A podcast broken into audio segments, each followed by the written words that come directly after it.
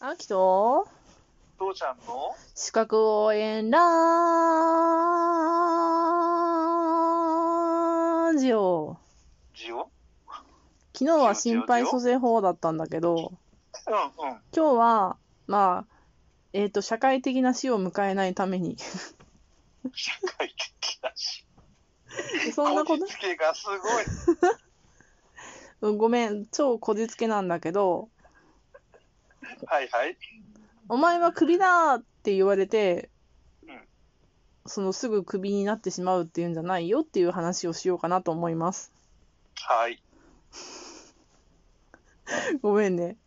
いえ。えー社会的なすそ死の死が解雇だとしたら、蘇生法はちゃんとあのしあの失業保険とかそういうので賄われるので、そっか。それは役職が、あそのうそうすると裁判、労働裁判か。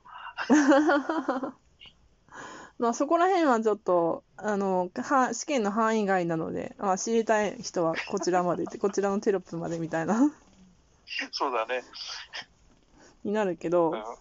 そんな風に考えるのも怖いね。はいはい。ままあ、あ、行こう行こう行こまあ、っていうわけで、ちょっと解雇の規制についてなんだけど、う。まあ、お前はクビだーって言って、うん。うん。そう、もう出てけって言われて、出ていかなくていいっていうのが決められてます。うん。だから、お前がクビだーって言われても、じゃあクビだって言うんだったら、あの、ちゃんと打ち切り保証しろよって言えます。うん。はい。うん。打ち切り、あ、打ち切り保証、あ、違う、解雇予告手だ、手当だ。うん。解雇予告手当を出せって言えます。はい。で、30日前に予告をしないんだったら、その解雇予告手当を30日分っていうか、その手当を払わなければならなういんうんです。うんうん。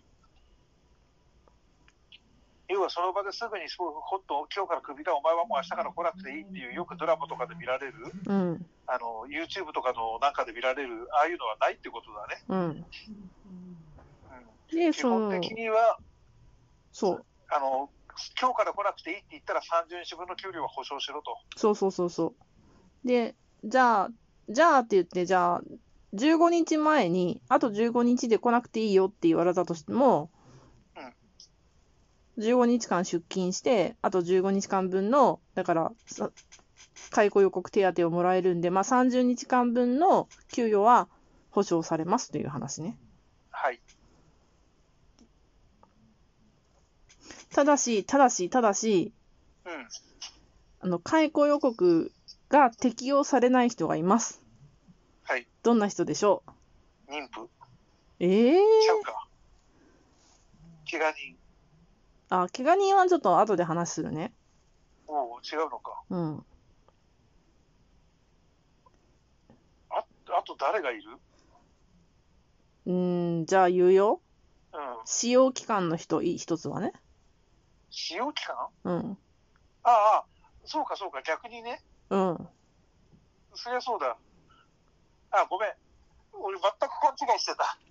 うんだからびっくり保した。証が適用されない人だ。うん。うん、そりゃそうだ、使用さ使用期間の人だ、うん、あとは。あとは、あの、季節労働っていう感じで、はいはいはいはい。 4ヶ月以内の季節労働をしている人、うんうん、あるうんいは2ヶ月以内の期間を定めた使用がされている人、はい。でも、日々雇われる人、うんうんうん、日雇いの人ね。ううんん。というのは、解雇予告がございません。はい。うん、うん。そりゃそうだ、妊婦にそんなことやったら殺されちゃうよね。そうよ。ごめんなさい。うん。全く勘違い。はい。ただしね、うん。あのー解雇予告が適用される人でも出ない時があります。どうどんな時でしょうどんな時もう、ドキドキでわかんない。ヒント地震。災害そうそああ。う。天災天災事変とかで、事業の継続がやむを得なくなった時に、うん。うん所轄労働基準監督署長の許可をに、あ、許可、あ、所轄、所轄、ごめん、もう一回言いますね。所轄労働基準監督署長の認定を受けたら、ごめんなさい、もう事業がこうこういう天才だから、うんうん。あの、立ち行かなくなりましたのでって言って、切れるっていうことうんか。まあ、それはナイもう、しょうがないもんね。まあそうだね。うん。あとは、労働者がものすごく悪いことをして解雇しないといけないとき。あ、はいはいはいはい。まあ、しょうがないね。それはしょうがないうね。ん。うんうんうんうん。ああ、そうか。そういう時もそういうふうになるのね。うん。まあ、あとは刑務所で賃金賃金もらってくださいになっちゃうのか な。まあでも、あの、その労働者にとけとても責任がある場合で解雇するときでも、あの、所轄の労働基準監督署長の認定を受けなきゃいけないからね。ああ、まあ、要はそそれは確実に原則になっちゃうよね。うん。勝手にお前はこうだからってやっちゃったら、勝手な言い訳にされちゃうからね。そうそうそうそう。だから、ちゃんと公の機関が認めないといけないうん。うんうんこういう理由でこの人をこうあのこういうふうに解雇しますうん。っていうことを提出して、それの許可を得て、初めてあんたはこれ許可もらったからこういうふうにして解雇するねっていうそうそうそうそことができると。う。うん。はい、お上の承認付きっていうね。うん。そうだうね、ん。誰が見てなくても、神は見てるんで、で、それでさ、さっき妊婦さんって言ったの何をどう間違ったか意見わからんけどさ、いや、あのーごめん、うん、全く逆のことを考えてて、うん。うん、条件も、まあいいや、それで、いや、その妊婦さんっていうのは、解雇の制限に当たるの。うんうんうだん、から、産前産後の人が休業しているとき、うん、休業期間っていうのが、えっ、と、産前6週間および産後8週間っていうのが休みなんだけど、で、その後の30日間っていうのは、解雇制限があって、解雇したらダメなの。あそうそうそうそうそ、そっちだと思ったのよ、それ。解雇されさしちゃダメな人、うんうん勝手な理由で、うん。うん、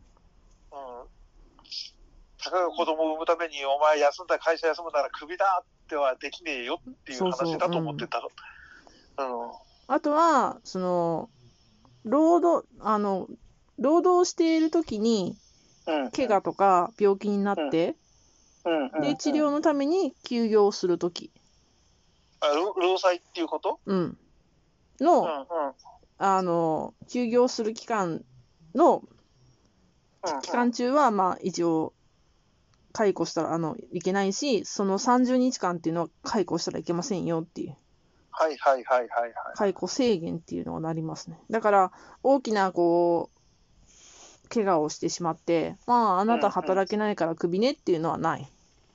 そうだねう。ん。うん。そうだね。うんで、ちょっとさっき私、あの、間違って口を滑らしちゃったんだけど、打ち切り保証っていうのがあって、うんうん。まあ、怪我なり病気なりになったとして、うん。でも、療養開始してから3年間経ってもうんうん。治んないねっていう時は、平均賃金の1200日分っていうのを支払って、これが打ち切り保証なんだけど、 1200日、うん3年ちょっと分そうね。すごいね。まあ、それで、あの、お辞めになっていただく。うん。そっうか。ん。にしてもやっぱりその病気になっ業務上の疾病によりっていうことでしょ、うん。業務上じゃなければ、そうか、普通に解雇予告で解雇できるそのうか。そうそうそう、うん。そうか、そうだね。あんたは料理会社のためにいっぱい尽くしてくれて、そのために病気になったんだけど、これ以上はちょっと大変だから、3年間分は早く保証するからご、ごめんねっていうことはできると。うん。うん。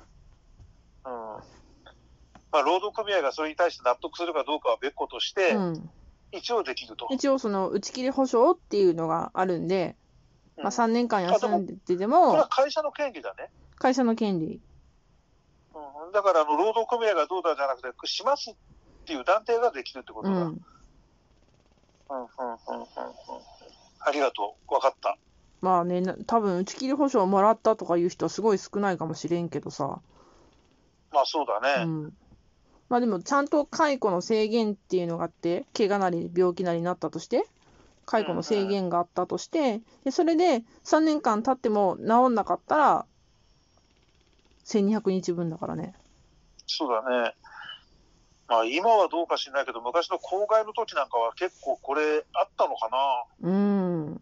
だからもう一度ほら倒れちゃったらもうずっとその、何、重要な後遺症みたいな感じでさ、そうだよね。うん。うん、もう二度とベッドから上が上がれませんなんていう人だったら、こうせざるを得ないとかっていうんだよ。でまた問題になったような気もするけれど、うん。ちょっとわかんないけれどね、そこが。うん。今はどっちかというと、疾病っていうよりも本当に病気よりも怪我の方が結構ありそうだよね。そうね。やっぱり、怪我は隣り合わせだからね。何にしたって。うん、怪我して、配置転換してもちょっとリフォームにつくのが難しいとかってなっちゃった時に、なんかこうせざるを得ないみたいなのがあるのかもしれうないね。ん。うんまあ、そうなった時は、やっぱり、よっぽど重症になってるから、うん他のうん道をね、探すと思うよ。お医者さんと相談して。うんまあ、とにかくそうあのそういう極端なことよりも、普通の仕事をしていたつ人が普通のことで、とにかく理不尽なことで勝手に経営者側の判断で勝手にあんた首明日から来なくていいってのはもう絶対にないと。うん、ないです。うん、それはもう本当漫画の上だけでしかないです。まあ、漫画に書かれてる人はもしかしたら日雇いの人かもしれんね。うん、まあそうかもしれないね。うんだから、うん、まあ正社員でっていうか、普通に正社員とかそういう条件を満たしてる人だったら、そんな風にされることはないし、ないです特にそのけ怪我をしたり、あの産に妊婦の人は保障されてますと、うん、そういうことです。さらにね。うんはーい。というわけで今日は解雇制限でした。